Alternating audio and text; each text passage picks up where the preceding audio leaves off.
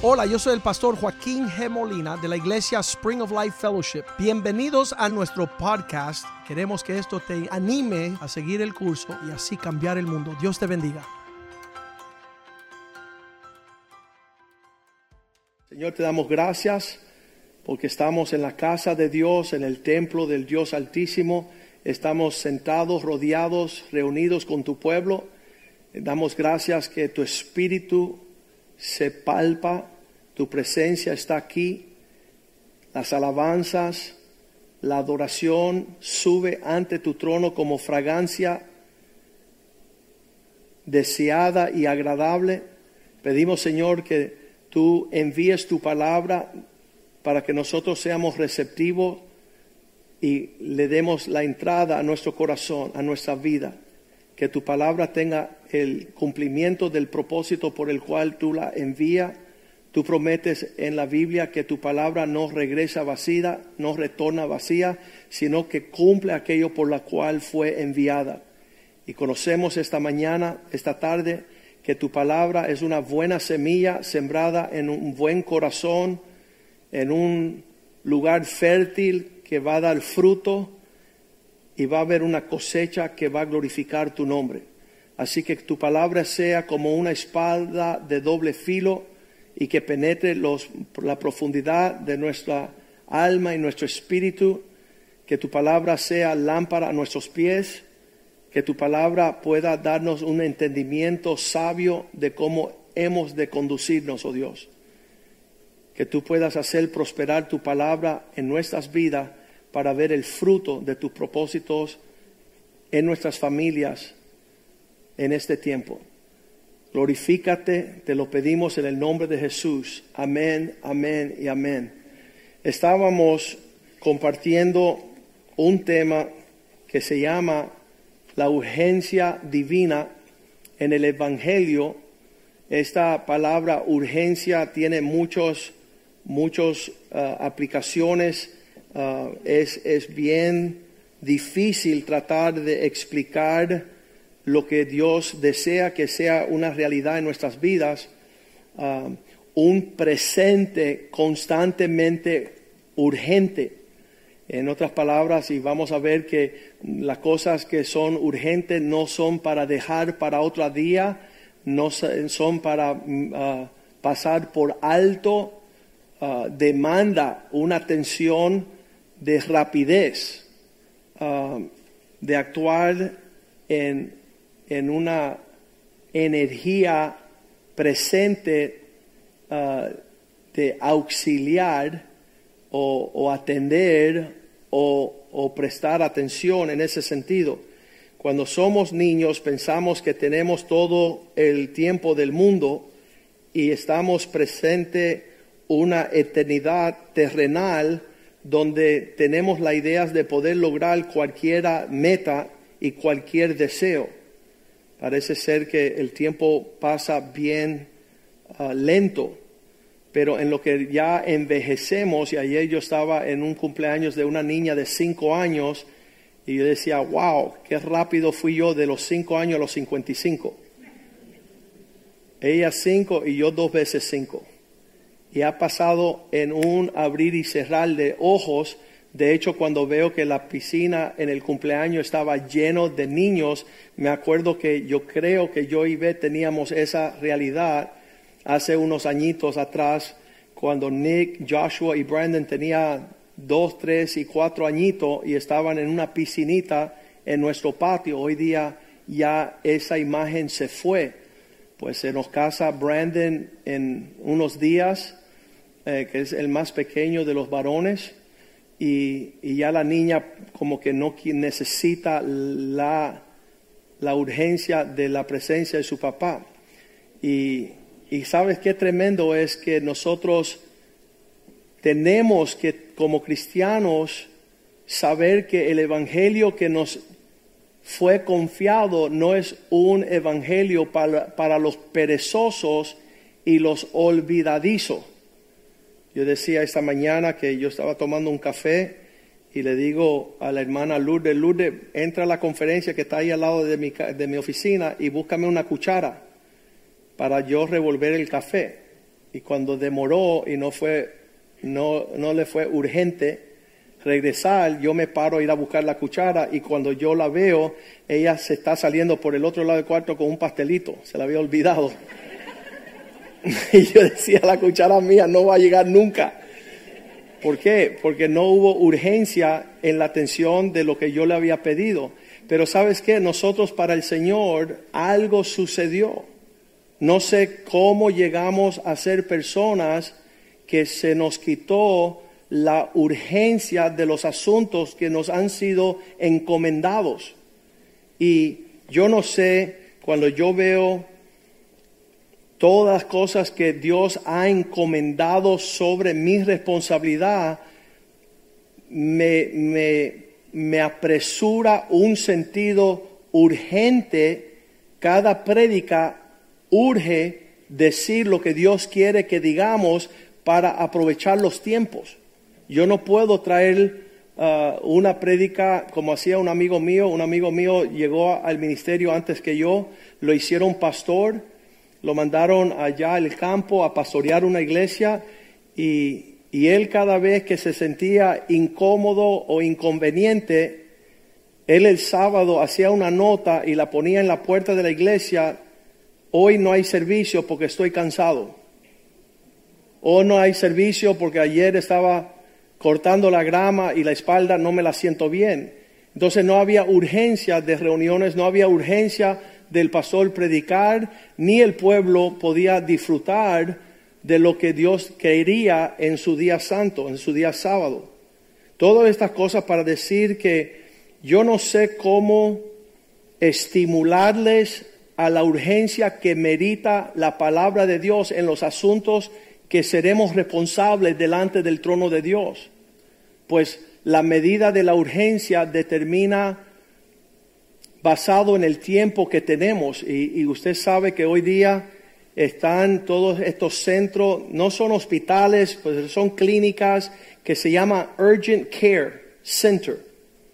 Y las personas cuando se cortan el dedo o tiene el hijo la fiebre van corriendo al Urgent Care, no para que le digan siéntese ahí unas horitas, o quizás le podamos atender en seis o ocho horas sino que el cuidado intensivo de estos urgent cares, tú estás dependiendo sobre médicos, enfermeras, asistentes, técnicos, terapistas que están presentes ya. Porque lo que urge no se puede dejar para ahorita. Lo que urge no se puede dejar pasar por las consecuencias que pueden resultar a no caminar con la urgencia. Job capítulo 7, versículo 7, muchos versículos en la Biblia nos hablan de los tiempos limitados que tenemos sobre la tierra. Eso hace que nosotros, urge que nosotros caminemos de forma excelente en cuanto ser diligente con nuestro tiempo y nuestras oportunidades y nuestras responsabilidades. Acuérdate, dice Job, que mi vida es un soplo un respirar, un aliento, y que mis ojos no volverán a ver el bien. Es, es bien breve nuestra existencia sobre la tierra. Para algunos de nosotros más breve que otros. Mi papá tiene 86 años. Hace siete años los médicos dijeron, doctor Molina, solo vas a vivir seis meses por tus riñones que no funcionan, tan debilitados, no funcionan. Y mi papá le dijo, usted no es el autor de la vida y no va a determinar cuánto voy a vivir. Y han pasado ya seis años, siete años. Entonces vemos que él me dice a mí, mi tiempo es limitado, lo que me queda es breve. Estoy mirando la vida de otro punto de vista. Los días que Dios me ha otorgado son mucho más preciosos que los que desperdicié cuando era joven. Entonces él dice que vive cada día procurando ser intencional con los momentos que le queda sobre la faz de la tierra. Esto también se refleja en Santiago 4:14. En el Nuevo Testamento tiene la misma urgencia, la brevedad de la vida. Cuando yo le decía a un hombre, te quedan unas cuantas afeitadas, se puso bravo y se fue de la iglesia.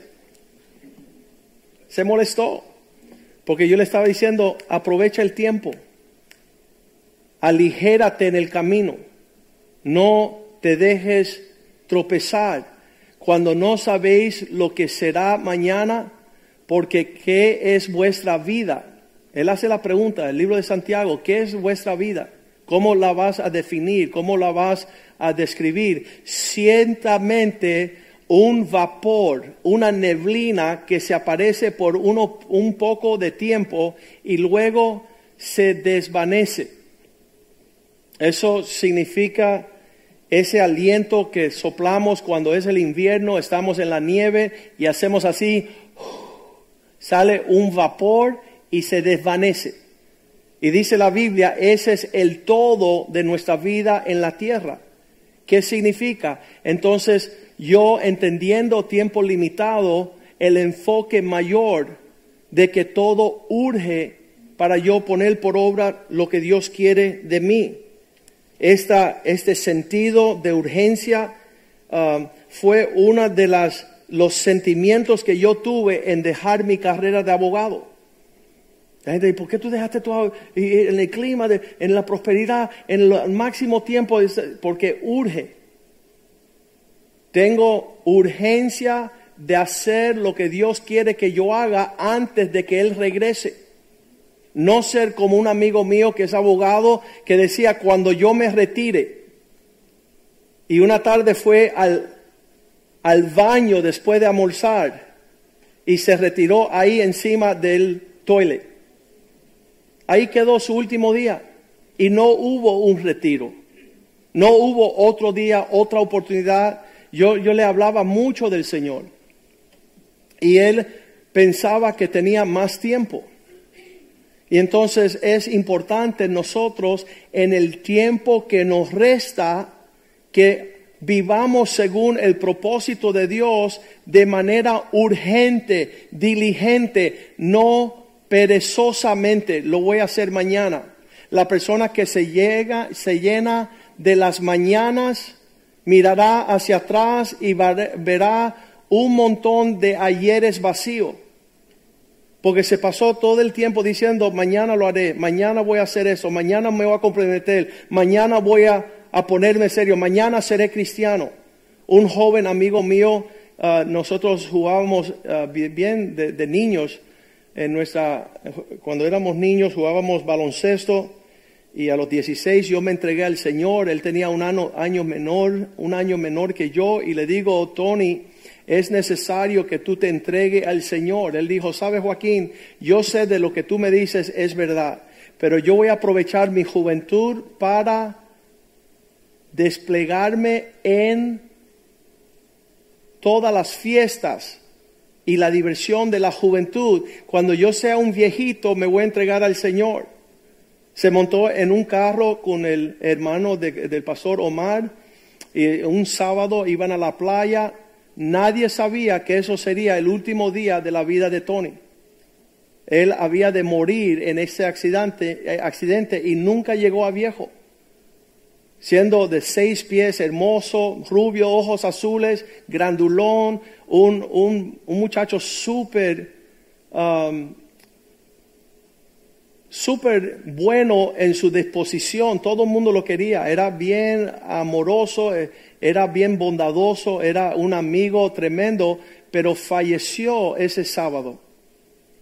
Y entonces yo digo, la urgencia de haberse puesto a la medida de la palabra de Dios que le había sido enviada.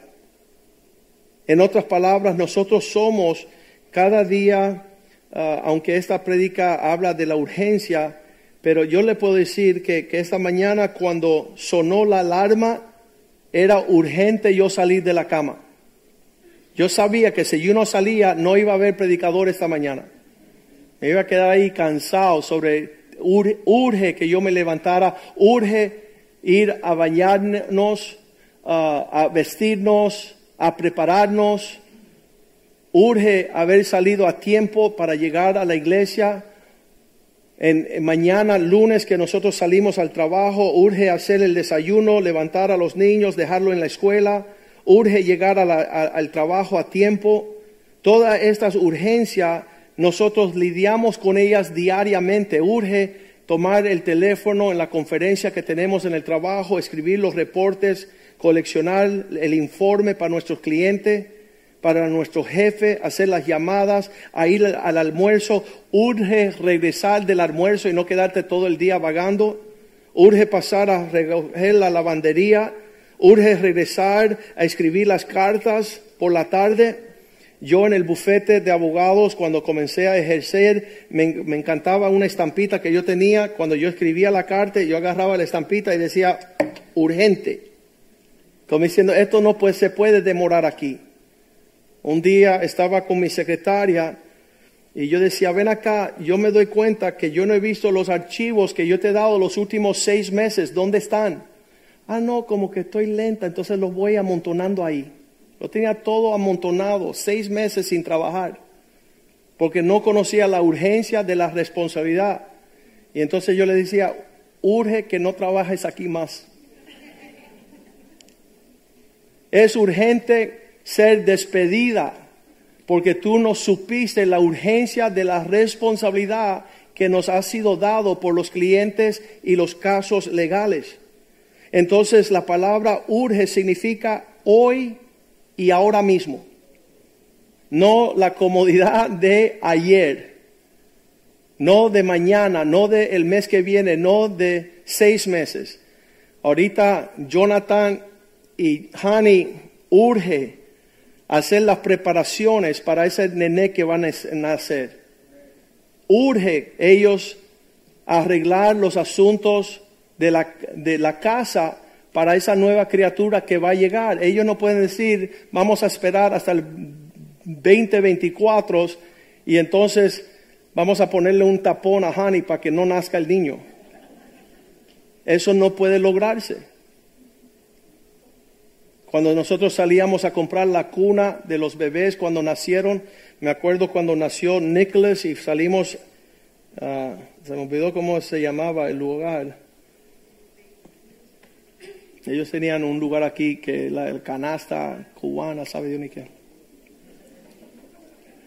Y ya la canestilla. Ok, entonces fuimos a la canestilla y cuando yo llego dice, mira, me van a hacer un niño, estoy alegre, urge tener una cuna. Dice, bueno, tenemos aquí unos matres que tienen garantía de por vida. Yo dije, no, es nada más que va a acostarse ahí unos meses. Tengan cuidado lo que le vendan.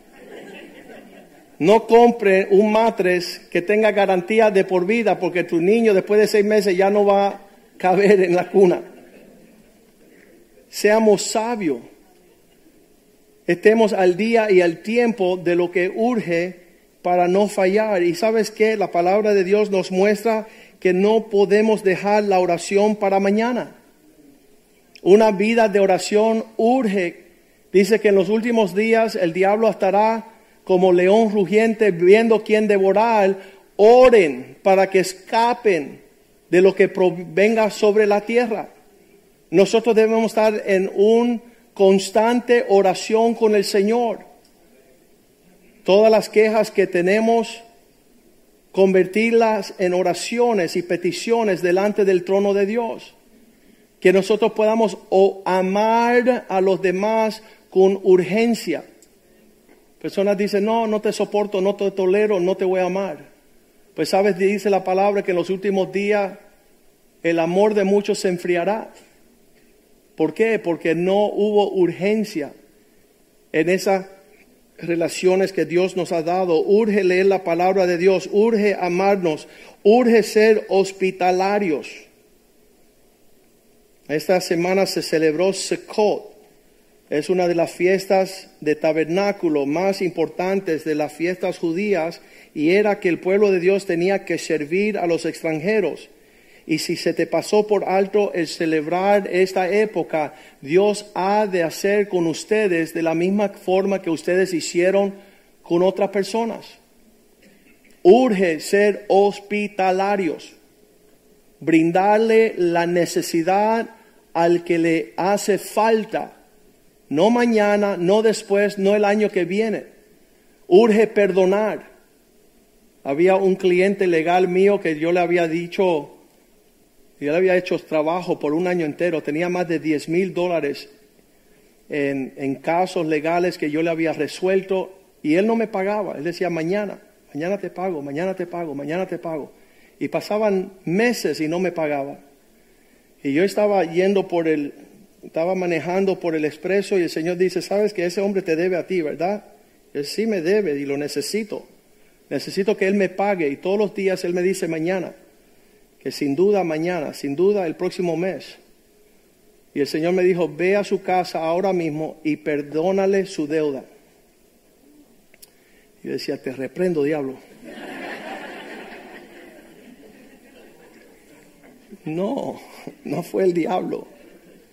Y sabe lo que hice, no lo dejé para mañana, fui directamente a su casa y él estaba afuera lavando su carro. Y todavía me acuerdo de su nombre, que Dios lo perdone. Le digo, Rafael, ven acá, deja decirte algo. Dios me dijo, ahora estaba manejando y le di el testimonio, que eso que tú me debes, que te lo cancelara y que te perdonara la deuda. Porque si yo no te perdono, Dios no me perdona a mí mis deudas. Y él dice, no, ¿cómo va a ser si mañana me pagan y te voy a llevar el cheque? Le digo, no, no, no, mira, si tú en verdad estás diciendo lo que está diciendo, llama al que te debe y tú perdónale a él. No sé qué sucedió, pero por lo menos yo fui obediente. Por lo menos en ese momento había urgencia de ir a perdonar a aquellos que tenían una falta contra mí. ¿Sabes por qué? Dios quiere hacer nuestro viaje ligero. Que nosotros no carguemos con el peso de aquellas personas que nos ha ofendido. La urgencia de perdonar, dice la Biblia, que no se ponga el sol sobre vuestro enojo, que no baje el sol sin tú perdonar y arreglar cuentas porque no le es conveniente a usted y hay personas que son expertos en retener el perdón. Ahora esta va a ser oportunidad para que ellos me, paguen la ofensa que he sufrido. Ahora van a ver lo que es cruzar mis pasos. Y sabes qué, la Biblia nos manda perdonar como queremos ser perdonados. E instantáneamente el reflejo y el ejercicio de la urgencia de no tener cuentas pendientes. Cuando un joven llegó a la oficina legal, yo siempre hago el cuento que tenía yo ah, acumulado un año entero de todo el trabajo legal, todas las formas, todos los análisis, todo, todo lo que yo necesitaba para ser próspero mi bufete de abogados y se me daña la computadora y llega un fulano, tampoco me olvido su nombre. Yo sé arreglar esto, pastor, no se preocupe, no le voy a ni cobrar, cuidado con esos que no cobran. Y se metió ahí dos horas. Y a las dos horas llega y dice, pastor, tengo que decirle algo. Lo borré todo. Y yo lo miré como diciendo, ¿lo ahorco ahora o lo hago sufrir? instantáneamente me dio el pensamiento, si Cristo regresa hoy y yo a este le quiero sacar la mugre, me quedo por este imbécil. Este joven torpe. ¿Sabes qué? Estás perdonado, olvídate. Y, olvídate y sal corriendo de aquí. Olvídate que nos hablamos, que nos conocimos. Urge tener la facultad de caminar. No sé cómo para algunos urge más que otros. Nuestro orar, nuestro amar, nuestro perdonar, nuestro ser hospitalario, servir, congregarnos, urge congregarnos. ¿Dónde más queremos estar que en la casa de Dios cuando tenemos que estar. Nosotros hace unos años Dios nos dio una fórmula. Él dice, un día es como mil años para el Señor. Entonces tú falta un día en la casa de Dios y estás faltando mil años de bendición. Dios quiere que tú captes lo que Él tiene para ti en este tiempo. y que no seas torpe para dejarlo para otro día. Igual que vamos al trabajo, igual que comemos, igual que guardamos las citas, en el primer servicio tenemos un hermano aquí en la iglesia que eh, estuvo en la cárcel y ahora está eh, en, una relación con un, en la probatoria con un oficial que, que vela su libertad condicional y él lo puede llamar a cualquier otra hora del día y él tiene que contestar el teléfono. Y si ellos dicen, ven para acá, él tiene que dejar todo lo que él está haciendo y correr a esas oficinas. Y van y lo llama una vez seis, un día seis veces y un día no lo llaman. Pero él está en un sentido urgente de una atención inmediata a ese asunto. Y a mí me maravilla, porque no deja de contestar el teléfono y no deja de cumplir lo que para él es una urgencia total. Y, a la misma vez me maravillo que algunas personas pueden ser tan urgentes para ciertas cosas y tan negligentes para otras. Y yo tengo la responsabilidad de que el pueblo de Dios que se congrega aquí tenga un sentido de urgencia en los asuntos que concierne a Dios. Proverbios 13, 4 nos dice, el alma perezosa desea y nada alcanza. Personas que yo le hablo y le digo, ¿tienes trabajo? Bueno, estoy viendo que ahora, después que pasen las navidades y los días de los reyes, estamos ahí buscando oportunidad de celebrar el verano en... No tienen nada de urgencia en buscar trabajo. Dice, ¿y por qué pastor tú te preocupas? Yo le digo, porque tu familia desea comer. Hay una urgencia de una provisión que Dios le da al diligente, no para aquel que no alcanzará nada, sino al alma del diligente, este prosperará. Tú dices, ¿por qué algunos hombres prosperan y otros no prosperan? Dice que esa palabra trabajar le cuesta a algunos entender. ¿No hay que ¿qué? tragar? No, trabajar no entienden que hay que sudar, no entienden que hay que ponerse a, cuentas con la urgencia de la provisión que llega a su casa. Las personas que tienen propósitos y cosas significantes para lograr siempre tienen un sentido de urgencia. Cuando tú llegas a un centro de trauma. Tú no quieres nadie ahí que, que, esté tomando café cuando tú llegues. Tú no quieres nadie ahí que está tomando su break para fumarse su cigarrito o ir al baño. Todas esas personas están ya para atender la necesidad de la responsabilidad confiada a Él. Y esa fue la actitud de Cristo aquí en la tierra. Juan 5, 17, mi Padre y yo estamos, mi padre hasta ahora trabaja y yo trabajo. Estamos haciendo lo que tenemos que hacer, cuando tenemos que hacer, como lo tenemos que hacer, para tener un resultado. Qué horrible la persona que no tiene sentido de urgencia. Cuando fuimos a Ponce, Puerto Rico, con esta última expedición, las personas que viajaron con nosotros en equipo vieron que no hay un momento para desperdiciar. Unos del equipo decía, ¿y no vamos a la playa? Y lo miré como diciendo, tú no, no, eres misionero si estás haciendo esas preguntas. Porque no estamos como turistas pasando el tiempo a nuestra conveniencia. Hay una urgencia como aquel que es un soldado en una guerra. Aquel que es médico en un centro de urgencia. Juan 9:4 Jesús dice, nosotros tenemos que trabajar, nos es necesario hacer las obras de aquel que nos envió. Entre tanto que es día y el día dura, la noche viene cuando nadie podrá trabajar. Yo, yo, yo, tengo a veces algunos cálculos diciendo, Señor, ¿hasta cuándo podremos hacer la obra que corresponde que hagamos? Cuando llegamos con la pandemia, no pudimos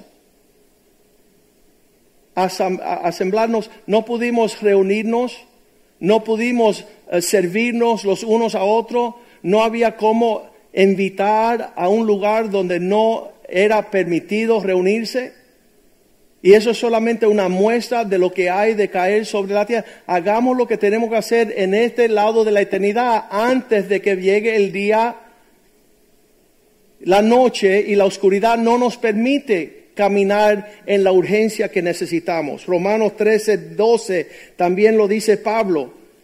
Ya la noche ha pasado, ha avanzado y se acerca el día. Desechemos pues las obras de las tinieblas y vistámonos con las armas de la luz. Empecemos a movernos como el ejército de Dios con ese mismo sentido de urgencia por lo que ha de venir sobre la faz de la tierra. No nos estamos preparando. Yo, yo no quiero que suene la alarma, la trompeta y de salir corriendo para hacer lo que tengo que hacer. Quiero estar ocupado en la viña del Señor haciendo lo que Él manda mucho antes de lo que Él venga. Y que no sea una sorpresa para mí. Señor, estoy haciendo lo que tú quisiste que yo hiciera antes de que tú llegase. Mis hijos hace unos años yo le empecé a advertir, vístanse apropiadamente cuando salimos porque nadie sabe con quién te vas a topar. Y si andas como un pordiosero, vas a toparte con la persona que es importante y vas a perder la oportunidad. Y fuimos al aeropuerto, mis hijos salieron de su cuarto vestidos en payamas y unas chancletas y llegaron sin afeitarse y nos topamos con el candidato a la presidencia de los Estados Unidos, amigo mío. Y le digo, mira, te presento mis vagabundos. estaban que querían que la tierra los tragara. Papá, niega que somos tus hijos. Sin afeitarse, sin peinarse, sin quitarse las lagañas. Qué horrible, los hijos negligentes. Que Dios le da todo para que puedan mostrar la urgencia de la responsabilidad que tienen. ¿Sabes qué? Nos tiramos una foto y todos mis hijos lo tienen en su, en su cartera acordándose no ser negligente. No dejar para mañana el día que conozca a tu esposa. Él decía a Wendy, Wendy, déjate de tirar los crepos. Que cuando llegue a tu esposo le va a encantar los crepos. Como Dios te hizo. Si tú te estiras, va a mirar, no hay ningún crepo, me voy. Sea urgente con el Señor. Dile, Señor, que tu espíritu en mí permita que yo esté allí atento a lo que tengo que hacer, cuando lo tengo que hacer, como lo tengo que hacer, rodeado de esas personas que piensan de la misma forma. La intensidad de la vida de Jesús. Yo y mi padre trabajamos y llegará la noche donde no podremos trabajar. Durante que es tiempo de luz vamos a estar atentos. Somos hijos de Dios guiados por el Espíritu de Dios urgente, de acuerdo a los propósitos de Dios. Mateo 15, 30 vemos a Jesús atendiendo las necesidades de los ciegos, los sordos, los mudos, los mancos. Y se le acercó mucha gente que traían consigo cojos, ciegos, mudos, mancos y otros muchos enfermos. Y los pusieron a los pies de Jesús y él los sanaba. ¿Estamos nosotros haciendo esta misma, este mismo ministerio de ir a predicar, ir a sanar, ir a cumplir con estos, con estos proyectos que Dios nos da la oportunidad de hacer o estamos esperando otra oportunidad? Marcos 6, 56. Entrando a las aldeas y las ciudades y, las, y, el, um, y los campos ponían en las calles a los que estaban enfermos y les rogaban que les deseaba tocar siquiera el borde de su manto y todos los que le tocaban quedaban sanados. No dejar para mañana, no contestar, no puedo, no tengo, no voy, no entro, no salgo. Urge que usted pueda responder a la necesidad instantánea. Me encanta la lectura de Marco capítulo 2, donde hay cuatro amigos llega Jesús entrando a las aldeas. Jesús otra vez a Capernaum después de algunos días y se oyó que estaba en una casa. Aquí en esta oportunidad Él estaba en la casa, estaba llena, versículo 2, no había cupo. Se juntaron muchos de manera que ya no cabían ni aún en la puerta, y les predicaba la palabra. Versículo 3, habían cuatro fulanos, entonces vieron a él unos trayendo un paralítico que era cargado por cuatro. Qué hermoso andar con personas que entienden la urgencia de los asuntos. Cuando entramos a este edificio, usted ve que hermoso es este local. Hace unos 18 años. Cuando entramos aquí nos reunimos con 20 hombres y 15 salieron corriendo. Tan loco, ¿cómo vamos a estar en un lugar tan lindo y tan bueno y tan nuevo? Y esto cuesta demasiado dinero. Y se fueron los no urgentes, que causó que los cinco que se quedaron, que tenían un espíritu más excelente, se movieron con urgencia y cuando llamo y hacemos el contrato, nos dicen las oficinas centrales, ¿sabes qué? Le vamos a reducir la entrada 50%. En vez de pagar 15 mil dólares, van a pagar 8. ¿Qué sucedió ahí? Lo que no pudieron caminar con la responsabilidad de la urgencia, perdieron la provisión para ellos, su familia y sus hijos. Por vergüenza y sin vergüenzas sus familias nunca pudieron disfrutar lo que nosotros hemos disfrutado y nuestros hijos los últimos 15 años. Cuando tú caminas con urgencia, tú haces un pacto con el Señor y Él carga vuestras cargas. Él lleva, Él, Él lleva por encima de sí. Estos cuatro hombres que caminaron con urgencia. No había entrada por la puerta, no había entrada por las ventanas. Versículo 4 dice que ellos cuatro decidieron poner, acercarse a causa de la multitud y abrieron un hueco en el techo de donde estaba y haciendo una apertura bajaron al lecho al paralítico para que Jesús le tocara. Versículo 5, al ver su fe al ver Jesús la fe de esos cuatro, dijo al paralítico, tus pecados te son perdonados. Versículo 6. Estaban allí sentados algunos de los escribas y los cuales cavillaban, cavilaban en sus corazones. Estaban cuestionándose, ¿y por qué este hombre está sanando? ¿Qué autoridad tiene él para decir tus pecados han sido perdonados? Este paralítico fue sanado instantáneamente por haber estado en las manos de aquellos que entendían la urgencia.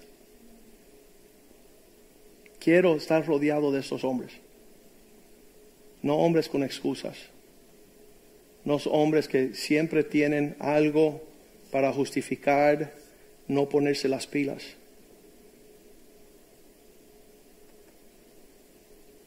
llegar a sanar a Lázaro, llegar a preparar la última cena, llegar a ser mayordomos de los bienes que Dios deposita en nuestras manos en un tiempo preciso. Dios te da unas palabras. Yo dije temprano en este año que mi hijo Joshua se acerca a mi cuarto y dice, papá, Dios me lo está pidiendo todo. Tengo 25 mil dólares en el banco y Dios quiere que yo me lo rinde y se lo entregue a la obra de Dios. Y yo dice, ¿sabes qué? Dios no necesita tu dinero. La iglesia no necesita tu dinero. Hay provisión abundante.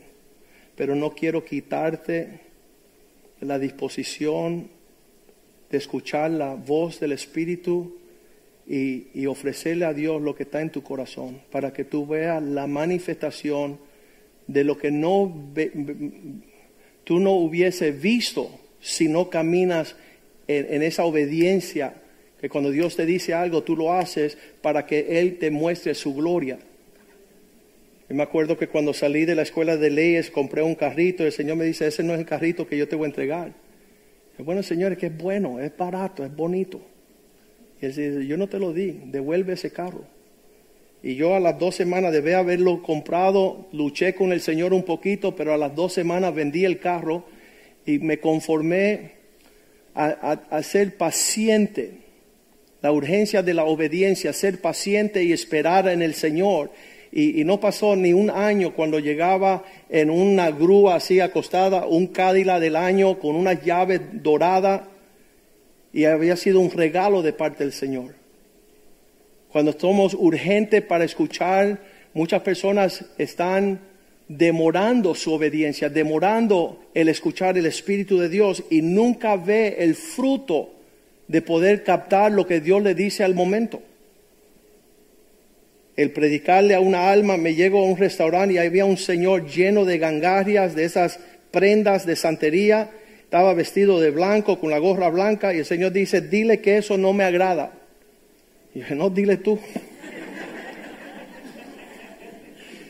Este moreno se va a enojar y me va a dar un piñazo y voy a quedar aquí postrado por estar metiéndome en lo que no me importa. Y no le dije nada y me fui para la casa. El próximo, la próxima semana llego y el mismo moreno está ahí, pero sin la gangaria y sin la vestimenta, diciéndole a la mesera, tú no sabes lo que me pasó la semana pasada. Cuando salí de aquí fui a la esquina y alguien me dijo, eso no le agrada al Señor y me quité todo y me entregué y me bautizo el próximo mes. Y yo estaba escuchando y decía, no, ¿cómo se me fue ese momento de la urgencia del Espíritu de Dios que quiere que hablemos?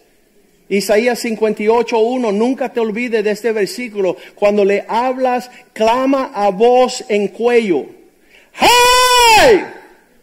No te detengas, alza tu voz como trompeta y anuncia a mi pueblo su rebelión y a la casa de Jacob su pecado. Urge decirle a las personas lo que tienen que escuchar en el momento que lo tienen que escuchar, guste o no le guste. Predicar, dice Pablo a Timoteo, el Evangelio en tiempo, tiempo adecuado y cuando no es tiempo.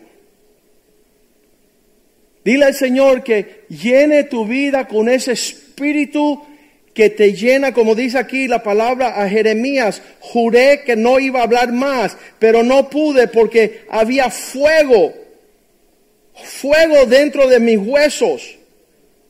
Señor, no permita que yo sea un cristianito estos, ¿cómo le dice al pan viejo? Stale. No pudín, ¿qué pudín ni pudín? Ahí están los diabéticos siempre hablando. Jeremías 29. Juré que no hablaría más. No me acordaré más de él, ni hablaré más en su nombre. No obstante, había en mi corazón como fuego ardiento, metido en mis huesos. Señor, ponle a nuestra iglesia y a todos los creyentes el fuego de la urgencia de tu espíritu en sus huesos, para que cuando no quieran hablar ni acordarse de tu nombre, que se puedan, Señor, es, eh, resplandecer con todo lo que Dios tiene para nosotros. Permite Dios actuar como hicieron en los días de Noé, que no se detuvieron, sino que se prepararon y entraron en la arca a tiempo. Urge preparar esa arca. Urge que sus familias puedan estar llenos del Espíritu de Dios. No lo dejes para mañana. No deje que esa lámpara se apague. Mateo 25 habla de las vírgenes, que dice que cuando, versículo 6, cuando hubo el gran clamor de medianoche, a la medianoche se escuchó un clamor. Aquí viene el esposo salir a recibirle. Tú no quieres estar tratando de arreglar cuentas en ese momento. No es el tiempo de arreglar cuentas. Hoy es el día de salvación. Hoy urge escuchar la voz de Dios, salir a recibirle. Versículo 7. Entonces todas aquellas vírgenes se levantaron y arreglaron sus lámparas. Versículo 8. Las insensatas dijeron a las prudentes, danos de vuestro aceite porque nuestras lámparas se apagan. No vamos a dar suficiente. No nos hemos llenado del Señor. Estamos en polémica y contienda y se nos olvidó nuestra consagración y devoción. Se nos olvidó la urgencia de estar a cuentas con Dios. Efesios 5:14, Pablo dice, despertar Si tú eres una virgen que hoy duermes, estás cómoda, está conveniente, llega cuando puede, llega cuando no llega, cuando no quieres, despiértate. Tú que duermes, levántate de los muertos y que Cristo te alumbre, que Cristo te dé luz, que Cristo permita que los días que son malos, versículo 15, mirad pues con diligencia que cómo andáis no como necios, sino como sabios. ¿Cuál es la expresión que causa que un cristiano sea sobresaliente? Eh, en estas semanas ustedes escucharon la conversación que tuve y, el Señor me dice, no sé si le voy a dar al Señor o que, cómo le debo de dar y cómo le voy a dar y cuándo le voy a dar. Y que le digo, ¿sabes qué? Yo para no tener polémica siempre quiero estar entre los tres más dadivosos de la iglesia. Quiero, quiero tener esa, e, ese nivel de generosidad con mi Dios. ¿Por qué? Porque todo me lo ha dado. No tenía casa, no tenía esposa, no tenía familia, no tenía profesión, no tenía nada para sostener mi hogar y todo Él me lo dio. ¿Cómo voy a estar forcejando? Urge tener cuentas claras yo, yo siempre tengo el testimonio, no lo dije esta mañana en el servicio de inglés, los, americanos no iban a entender esto. Pero yo como joven abogado empecé a ganar mucho dinero. Y a veces se me estancaba todo el mes y, y se, se, se, me transversaba el diezmo donde había pasado los días y no había, y ahí Dios cerraba la fuente de provisión. Y yo ahí estaba, yo sé lo que está pasando, Señor, voy a manejar a la casa del pastor ya mismo, a las 11 de la noche. Pastor, oye, deja dormir. No, usted tiene que recibir esta porción, porque tengo cerrado los cielos sobre mí. Y yo sé que tú, la palabra dice que Dios ama el dador alegre, pero esto me duele a mí. Estoy dando tanto a Dios pero era la muestra de la abundancia de lo que Él me estaba dando a mí. Y siempre ha sido esa urgencia de estar a cuentas con Dios para no estancar la provisión, no detener lo que Él tiene para mí. Mirad pues con diligencia cómo andéis, no como necios, sino como sabios, estén al día, muévense rápido con Dios. Hebreos 3:7. De manera que el Espíritu Santo dice, si oyeres en la primavera su voz, si hoy oyeres su voz, no te demores para mañana. Versículo 8. No endurezca vuestro corazón, como en el desierto, cuando me provocaron en el día de la tentación, en el desierto, versículo 9, se demoraron donde me intentaron vuestros padres y me probaron y vieron mis obras a lo largo de 40 años y nunca llegaron. Yo, estaba hablando hoy con un hombre en mi oficina y, me dice todas las razones. Me dice, no, porque sabes que el tropiezo, porque a veces las conversaciones, porque la gente no son iguales. Pero yo le digo, ¿sabes qué? Todo lo que concierne nuestra urgencia, ya Dios nos la dio en la cruz del Calvario. ¿Qué estás poniendo en las escalas de tus decisiones que te hace demorarte en servir a vuestro Dios con excelencia? ¿Cuándo vas a salir de ese hoyo? Que tú no sabes, pastor, mi suegra es fea. ¿Qué tiene que ver eso? No, porque Biden dice. Biden. No, porque ahora los demócratas. Sube. Como dice Clarita, sube. Sube a las alturas de decirle al Señor, quiero responderte como tú me respondes. Tú siempre estás derramando sobre mí tu bondad, tu paz, tu gozo, tu provisión es perfecta. ¿Por qué nos demoramos? ¿Por qué nos retrasamos? ¿Por qué nos distanciamos? Mientras más Dios nos bendice, peores somos. Tenemos que venir en quebranto muchas veces. Oye, Señor, cuando perdí mi hijo, ahora sí no voy a faltar a la iglesia. Cuando perdí mi vista, cuando perdí el riñón, ahora sí voy a hacerte. No, hazlo ahora que estás sanito. Este hombre sin brazos y sin piernas está corriendo la carrera puesta delante de él y no tiene pies. Y tú que tienes dos pies y tú eres hábil y Dios te ha abierto todas las cosas, sigue con las polémicas. Nuevamente, yo no sé enseñar esto con la más alta elocuencia. En otras palabras, yo, yo no sé cómo animarte a ti estar entre los primeros dándole a Dios lo mejor de ti. Hace años aquí en la iglesia, cuando la iglesia comenzaba, vino eh, una situación con el pastor Omar, el esposo de mi hermana, mi cuñado. Y yo decía, Omar, no puede ser que, que Dios dándote todo, tú te enfríes y le des menos a Dios. Y entonces él me dijo en una, una, una conferencia, una conversación pastoral, él me dice, ella admitió, ok, yo no tengo el fuego que tienes tú, yo no tengo la ligereza que tienes tú, la, la, la, determinación, el enfoque, yo no tengo eso, ¿cómo he de obtenerlo? Y ahí yo le dije, yo no sé. Yo no sé que quizás tú tengas un uno a uno con Dios y te llene del Espíritu de Dios para que seas Piri González. Arriba, arriba, épale, épala y te animas a hacer lo que tienes que hacer para la gloria de Él, no para la gloria mía. Que tú le puedes dar lo mejor a tu Dios como consecuencia de esa relación.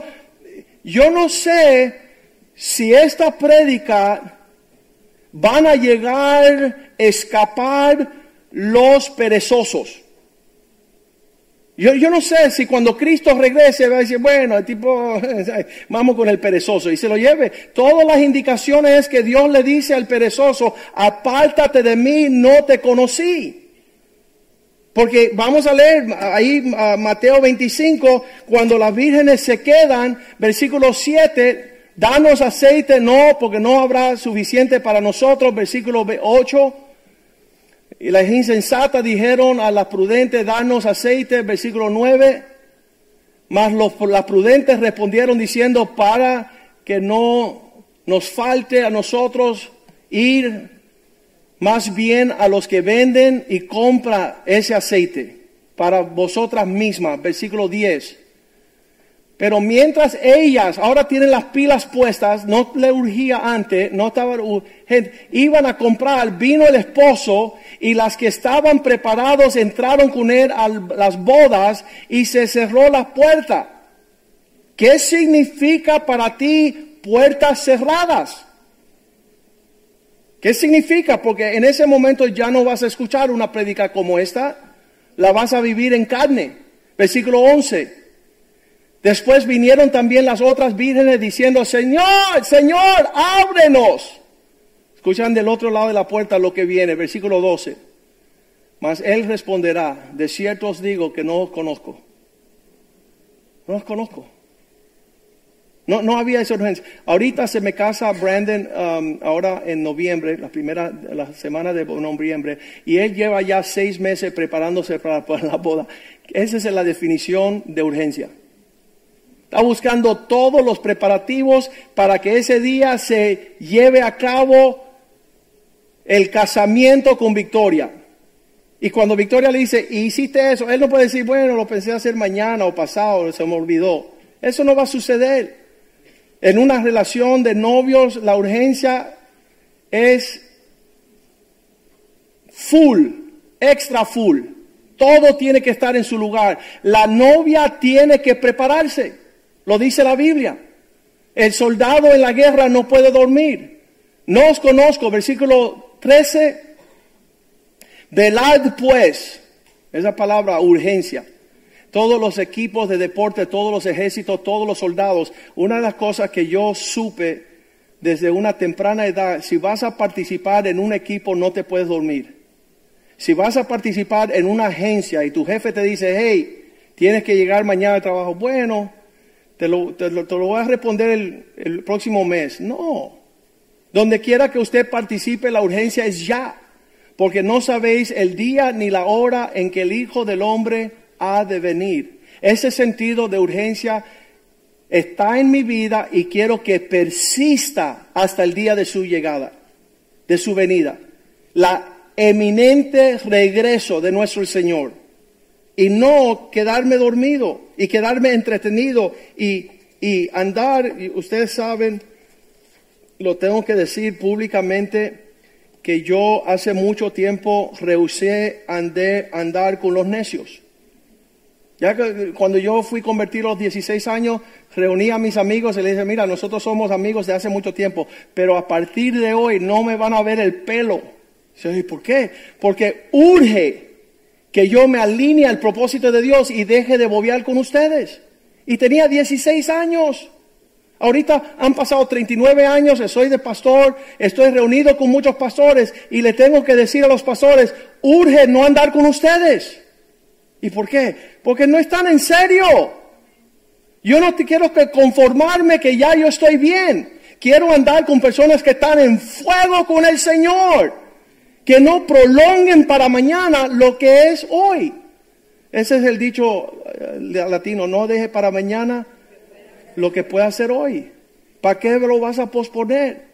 Eso ayuda eh, ese lado de perezoso que podemos tener, hacerlo ya, arreglar cuentas ya, hablar ya, ubicarnos ya. Eso me encanta lo que hizo Joshua en este sentido. Yo siempre tenía el sentido, si yo le doy más a Dios y mi tesoro está del lado del Señor, donde está mi tesoro, ahí va a estar mi corazón. Si yo tengo mi tesoro apartado en otro lugar, voy y me pierdo la llegada del Señor. Yo aquí con el anticristo feliz. Por cuanto no fui urgente en estar donde tengo que estar con quien tengo que estar. Y esa es la clave de esta, este mensaje bien importante, Colosenses 4, 5, aún con los impíos. Yo hace mucho tiempo dejé de andar con los impíos. ¿Por qué? Ellos andan en su impiedad. Y yo no estoy en ahí. Andar sabiamente con aquellos que son de afuera. No pierdas el tiempo redimiendo el tiempo, asegurándose que, que estás haciendo lo que tienes que hacer con lo que tienes que hacer en el tiempo que lo tienes que hacer. Tener un valor de con quién anda, te diré quién eres. Pablo dice correr como un atleta para ganar el primer premio, disciplinándote, esforzándote, sufriendo para llegar a ese propósito. Proverbios 12, 24 es la mano del diligente. La mano de los diligentes van a señorear, mas los negligentes pagarán tributo, serán esclavos de aquellas personas que les rodean. Si eres perezoso, te vas a quedar con los estancados. Yo, yo me maravillo a través de los años el naufragio espiritual, las personas que decían, ah, yo nunca me va a pasar eso, er, eso, ¿sabes qué? No tuvieron urgencia, su compañía, su comunión, su conversación. Están pagando tributo ahora. Proverbios 10:4. La mano perezosa terminará en pobreza cuando eres negligente, pasa por alto las oportunidades, las relaciones. Yo me maravillo, eso, es importante yo decirlo antes que yo muera y usted lo apunta y lo gritas. Personas que han vivido toda una vida egoísta, al final de su vida no tienen a nadie. ¿Cuántos dicen amén? Nunca diste tiempo para nadie. Ahora te sorprende que nadie tiene tiempo para ti. Lo que yo veo es, son cosechas desperdiciadas. No hay aquella persona que no derrame su vida, que después la encuentre, pero aquel que trata de cuidar su vida, la perderá. Pastor, no tengo nadie. Qué bueno, ¿a quién tú te dedicaste? ¿A, a quién tú serviste? ¿Dónde te, ¿Dónde te comprometiste? No, es que siempre estaba tan ocupada en cien mil lugares y desocupar lo urgente, lo más necesario y no tengo provisión, no estoy sola, estoy deshecha, estoy distante. Todo lo que siembra el hombre va a cosechar. Dios manda que nosotros seamos excelentes en nuestra forma de siembra. Proverbios 12, 25. El perezoso sale a cazar, pero se abate. 27.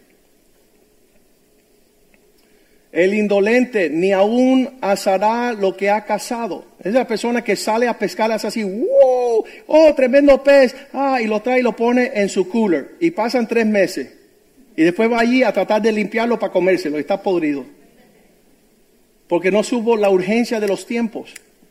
Pero a ver, precioso del hombre que es diligente, la persona confiable. Yo, yo trato con todo mi corazón de, ver la urgencia de las personas que están al tanto a la obra que Dios nos ha entregado. Una persona me llama por teléfono, esto es la crisis pastoral, esto es para que el pastor se traume. Dice, pastor, te llamo porque hoy he dedicado mi día a ti. He decidido todo el día andar contigo. Bueno, está bien, ven para acá. Bueno, estoy ocupado. Y, yo digo, wow, tremendo. Él me llama porque tiene el día para andar conmigo y dedicarme tiempo. Yo le digo, está bien. Yo pensó que él pensaba que iba a decir, estoy muy ocupado. Y él estaba. Así que, ¿qué hice yo? La próxima semana lo llamo a él y le digo, oye, hoy he dedicado mi tiempo para salir a almorzar contigo. Y dice, bueno, está bien, recógeme. Ah, no, se me olvida que tengo algo. Y le cuelgo. Para que él coseche lo que sembró para volvernos locos los dos ya de una vez, que yo no sea el único loco. Hay cada loco, es increíble. Pero urge que nosotros atendamos estos asuntos de la responsabilidad del Evangelio. Cuando Pablo le dice a los corintios, mira que eso es tremendo, Corintios Según Corintios 8, 7, él dice, eh, le está escribiendo a los corintios, dicen, ¿sabes qué? Ustedes en todo están abundando. Como en todo ustedes lo están haciendo con excelencia en la fe, la forma que ustedes creen, en la palabra, cómo se comunica, en el conocimiento, aprendiendo las escrituras, en la solicitud, aún en vuestro amor para que con nosotros abunde también vuestras dádivas. Que ustedes puedan dar con la misma urgencia que hacen los demás. Entonces, en cada esfera de cada columna de nuestra expresión a Dios, la urgencia de estar al día y no vencidos. Versículo 8. No hablo como quien mando, sino para poner a prueba por medio de la diligencia de otros también la sinceridad del amor vuestro. Versículo 9. Porque ya conocéis la gracia de nuestro Señor, que por amor a vosotros se hizo pobre, siendo rico, para que vosotros con su pobreza fuese enriquecido. Pablo está diciendo, están siendo urgentes en todo, en su dedicación, su consagración, en su ministerio, pero no están dándole al Señor. Hay una columna ahí que ustedes están pasando por alto y tienen detenido la provisión de Dios sobre sus vidas porque se han hecho negligentes y perezosos en cuanto a su dádiva. Teníamos una conferencia de hombres y levanta la mano un señor y dice, pastor, tengo algo que decir. Y lo que pasa, dice, mira, esta semana en el trabajo me dieron cinco mil dólares y el Señor sabía que yo no iba a ser fiel con el diezmo. Así que Él sacó los 500 dólares de Él y solamente me pagaron 4.500. Y le digo, no, Señor, usted debe 450. Dios no sacó nada. Las personas se ponen a burlarse y a hacerse siniestros en su andar cuando dejan de alcanzar la urgencia de hacer lo que es correcto. Ahí decía Hechos 24, 25 que cuando Pablo le hablaba al gobernador Félix, él escuchaba atentamente, pero al disertar Pablo acerca, Pablo le hablaba de la justicia, del dominio propio, del juicio venidero, Félix se espantó y dijo, ahora vete, pero cuando tenga yo otra oportunidad te llamaré. ¿Qué significa este individuo? No quiero hacer lo que Dios quiere que yo haga ahora. Vete y después, si me da una cosquillita, te voy a llamar. No. En el momento que ya Dios te está hablando, rinde esa área de tu vida. ¿Para qué? Para que vea, manifiesta la gloria de Dios. Dile al Señor que no te detenga en hacer lo que tienes que hacer en el tiempo que lo tienes que hacer. Apocalipsis 22, 7 Cristo deja escrita estas palabras antes de irse, he aquí, vengo pronto. ¿Qué significa pronto? Ya mismo. Bienaventurado el que guarda las palabras de la profecía de este libro. Versículo 20. Dice lo mismo. Procura el que da testimonio de estas cosas. Dice, ciertamente vengo en breve, vengo pronto. Y el que responde dice, amén, sí, ven Señor Jesús. Alíñate a la urgencia de Dios en estos asuntos.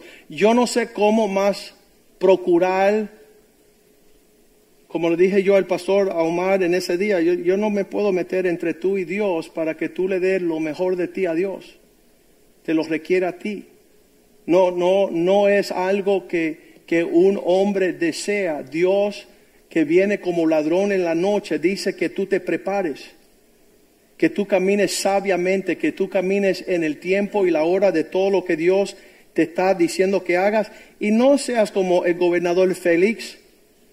Yo te llamaré después, que yo me piense estas cosas. Él tiene que tomar las cosas en el momento que Dios te la otorga y Dios te eh, despierta el corazón para prever estas cosas. Hebreos 12.1, dejando todo peso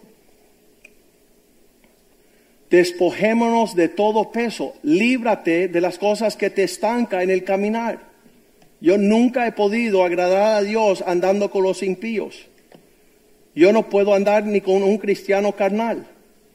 Oye, vamos a llegar a un arreglo. Estás loco. ¿Tú piensas que Dios es un juego? ¿Tú piensas que con Dios tú puedes serte el listo? Personas que tienen dinero, que han llegado a esta iglesia, dicen, bueno, como nosotros somos bien dadivosos, nosotros queremos, le digo, esto no se trata del dinero vuestro que perezca con vosotros. Dios no está diciéndole ah, que nos pongamos en un sentido cómodo o conveniente o a la hora que sentamos. Esto no es de sentir. Le estoy diciendo en estos días a los padres que tienen hijos menores, urge la nargada. No lo dejes para la prisión y las pandillas. Urge la disciplina. Las madres están endemoniadas, no permitiendo que los padres le den un buen nargazo a los hijos. Y eso lo van a lamentar en un día de mañana. Porque el padre que ama a su hijo lo disciplina. Y si tú permites que tus hijos sean disciplinados, vas a librarle de muchas tristezas y lágrimas a tu esposa. Permita que urge la disciplina de vuestros hijos a tiempo. Yo cuando sea más grandecito, así como 60, a los 60 va a ser un malcriado que no soporta a nadie, ni va a hablar con sus padres. Disciplinen sus hijos ya que es tiempo. Respeten. Hay un señor ahí que dice, no, donde quiera que yo trabajo, estos jefes son insoportables si te botan de 10 lugares, yo creo que el insoportable eres tú. El malcriado eres tú. Ten longevidad ah, dura en esos lugares para que tenga alabanza, dice el Señor. Respeta a tus empleadores para que ellos puedan ver la dignidad de la sustancia de tu excelencia cuando tú camines en urgencia. Romanos 12, 11, con esto terminamos. En lo que requiere, en lo que tú eres responsable en el ministerio aquí en la casa de Dios, urge participar, ser diligente, no perezosos. Tenga ferviencia en su espíritu. sirviendo al Señor. Yo no quiero esperar que Cristo llegue para después decidir que le voy a servir. Voy a servirle mucho antes de que Él llegue. Para que cuando Él empiece a buscar sus siervos, yo soy enumerado como uno de ellos. Yo no, yo, yo no creo que Dios, dice la palabra, que nadie tendrá excusa cuando lo compadezcamos delante de Él. Cada uno va a recibir, depende de su urgencia o de su pereza. Yo tengo la responsabilidad de decir, ¿sabes qué? No sé quién les instó para no ser urgente, urgente en estos asuntos. El tiempo es necesario, es, es imprescindible. Mateo 24, 44. Por lo tanto, También vosotros estén preparados porque el Hijo del Hombre vendrá a la hora que no pensáis. En la, medida más inesperada se van a llevar tremendo susto, pero no por no haber sido avisado. Segunda de Pedro 3, versículo 3 dice, los burladores dirán, están exagerando los pastores Vamos a leer el versículo 3, segunda de Pedro 3, 3. Sabiendo primero esto que en los postreros días vendrán burladores. Ellos no pueden andar en urgencia en estos asuntos porque andan según sus propias concupiscencias. Las personas compran un boleto para ir a un cine, un concierto, un paseo, para cualquier lugar y urgentemente participan en todas las áreas y cuando llega la cosa del Señor se hacen torpes. Dicen que ellos están andando según sus propias concupiscencias, sus prioridades, sus deseos. Versículo 4, diciendo dónde está la promesa de que Dios iba de venir. Porque desde que los días de nuestros padres ya fallecieron, durmieron, todas las cosas permanecen así desde el principio de la creación. Versículo 5. Estos ignoran voluntariamente. Esa es la palabra que no te deja ser urgente, es que ignoras voluntariamente. Tú permites distorsionar el mensaje. No, no fue la trompeta, no es el aceite, no es la, Virgen, no es la venida del Señor, no hay que ser tan radical, tan, exagerado. el pastor Molina se está poniendo viejito, entonces está preocupado. Mi papá tiene 86 años, dice, Joaquín, los días míos no son como los días tuyos yo me quedan pocos días, cada uno más precioso, y tengo que estar participando donde quiera que Dios quiere que yo participe, porque no tengo muchos días. Y yo estoy pensando, Él no sabe que Dios no tiene acepción de personas. La persona dice, ¿y qué tú dices? ¿Me va a pasar algo esta tarde? No, yo espero que te pase aquí para yo verlo, por favor. Yo quisiera, el, ya que tú estás haciendo la pregunta tan tonta, a un hombre yo le decía, tú vas a morir pronto. dice, ah, tú no eres quien para decir que voy a morir. Sabes que todos vamos a morir. Se puso bravo y se fue de la iglesia. Pero yo estoy diciendo, tomen oportunidad de, de conducirse de la forma más alerta y sobria. Y no esperen otro día. No, esperen tener un pastor mejor que este porque Pablo ya murió. Porque ni con Pablo ustedes iban a escuchar. Persona torpe es torpe. Y, sabes que muchas veces tenemos la penalidad de haber sido negligente. Entre los dos servicios llegó un señor, dice, perdí mi esposa. Y yo digo, ¿sabes qué? Si no somos negligentes con nuestras esposas, no tenemos que lamentarnos perder nuestras familias. No sé qué pasó. Y yo digo, yo sí sé lo que pasó. Urge dar lo mejor de nuestras vidas ya. Y que el Espíritu Santo nos permita esa realidad. Yo no creo que nadie en su propia fuerza lo pueda hacer, pero creo que si nosotros nos tiramos al piso y le pedimos al Señor, Señor, no quiero ser perezoso, no quiero pasar por alto las oportunidades, los tiempos, no quiero ignorar voluntariamente que en el tiempo antiguo fueron hechos por la palabra de Dios los cielos y la tierra, que provieron del agua y por el agua subsiste en versículo 6, por lo cual el mundo de entonces pereció anegado en agua. Eso ya pasó. Y nos está dando la advertencia para que nosotros tomemos la urgencia que merita estos asuntos. Porque no es diferente los días de Noé como estos días. Dice el Señor, los postreros días serán como los tiempos de Noé. Habrán personas prestas que urgen tomar las responsabilidades, la diligencia, la rapidez de lo que lleva estos asuntos. Ah, estaba hablando con el pastor Jules, que es psiquiatra. Le digo, ven acá, tú no tienes unos cables para darle unos corrientazos a alguna gente. Tiempo antiguo ponían dos. Sacude. Que eso sea lo que usted reciba del Espíritu Santo. Un shock. Un, ¿cómo le dicen? que pueda darte el corrientazo necesario para que tú despiertes, porque yo no sé quién te hizo pensar que no iba a ver el sonar de la trompeta en los últimos días. Vamos a ponernos de pie esta tarde. Rodéate con esos cuatro hombres que están dispuestos a romper las losas de un techo y dejarte venir a Cristo.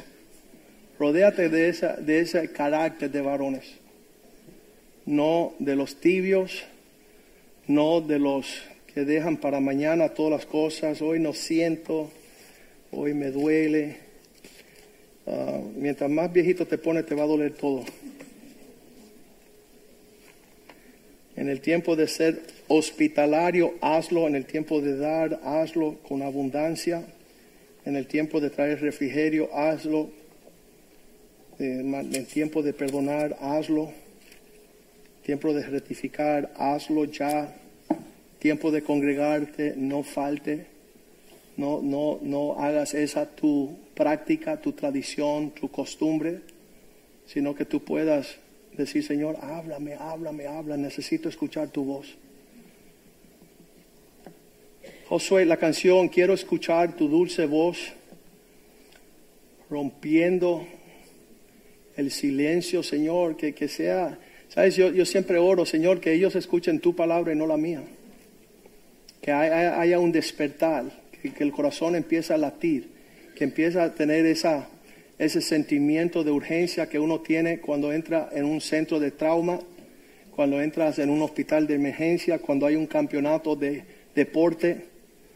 Nosotros no fuimos dados una vida insignificante.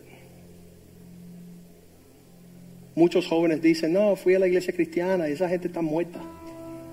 Yo quise ir con los demoníacos para ir a, servir a Satanás y beber sangre de las copas, hacer cosas que, que, que tengan algo, una trascendencia fuerte. Y nuestros hijos tienen la oportunidad de vernos a nosotros y nuestra devoción. Y yo tengo una gran deuda con el Señor que mis hijos aman la casa de Dios, aman al pueblo de Dios ellos solitos están caminando mano a mano con vuestro Dios. Y eso yo sé que va a ser una bendición. Dice la Biblia que los justos dejan una herencia para los hijos de sus hijos. Significa que mis nietos, la herencia de ellos, son unos padres que son diligentes. El justo deja una herencia para los hijos de los hijos. La herencia de mis nietos son la excelencia de espíritu de mis hijos. Yo no tengo que llamarlo, oye, van a venir a la iglesia, oye, van a estar ahí, oye, van a participar, oye, van a cantar, van a dirigir. Ellos llevan pastoreando los jóvenes aquí por los últimos cinco años. Nunca le he tenido que llamar, ni nunca ellos se han excusado diciendo, sabe, a que no nos importa eso, enanos. Ellos están encima de eso y lo están haciendo con tal excelencia. Creo que de ahí van a salir unos poderosos siervos de Dios.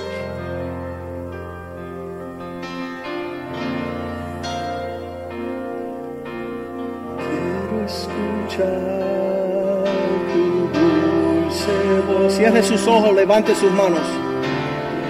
Pon el fuego de tu espíritu en mí, oh Dios. Sé que me haría estremecer, me haría llorar o reír, haría rendido ante ti. Y no podría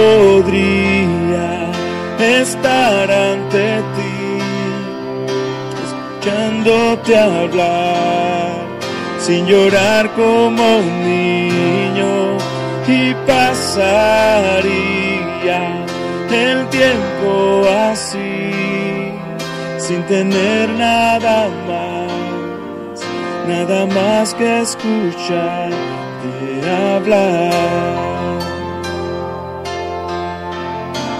Aleluya. Quiero escuchar tu dulce voz, rompiendo el silencio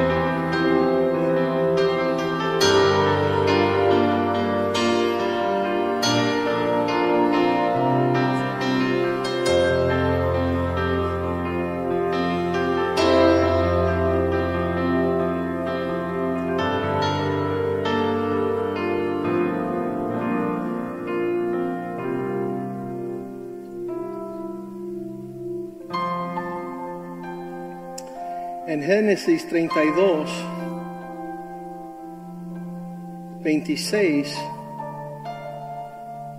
yo, yo de verdad quisiera tener baldes de incenso y de agua bendita y de todo fuego y alcohol y, y carbón prendido y tirárselo a ustedes. Pero a veces Dios está esperando, igual que sucedió con Jacob, que usted forcejee con Dios donde hay una pelea. Dios está pidiendo una postura, Dios está pidiéndote una cuestión, una actitud, una disposición de espíritu y, tú estás peleando con Dios y Jacob le dijo el ángel que estaba peleando con él, déjame porque raya el alba, ya va a salir el sol. Y Jacob le dijo, no te dejaré si no me bendices. Hay que pelear con Dios.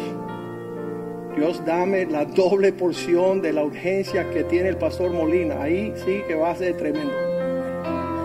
Préndeme en fuego, que yo no tenga ni duda ni distorsión, que yo tenga una claridad del día, del propósito, de la hora, del tiempo. ¿Sabes? Dios nos dio 24 horas del tiempo. No está supuesto de trabajar 50 horas en 24 horas. Yo como abogado tenía que despegarme de mis leyes para ir a servir a Dios a tiempo. Puedes decir, ay, trabajé muy tarde. Tú eres el necio porque le estás robando lo que le pertenece a Dios. ¿Es muy fuerte eso? Yo podía trabajar 24 horas del día, pero yo tenía que decir, ya trabajé, ahora tengo que pasar tiempo con mi familia y ahora tengo que llevarlo a los niños a hacer deporte y ahora tengo que ir a la iglesia a servir a mi Dios. Y nosotros teníamos como cuatro cultos el domingo y teníamos el martes, el jueves, los sábados jóvenes, el lunes de Clarita, ¿verdad? Lunes en tu casa.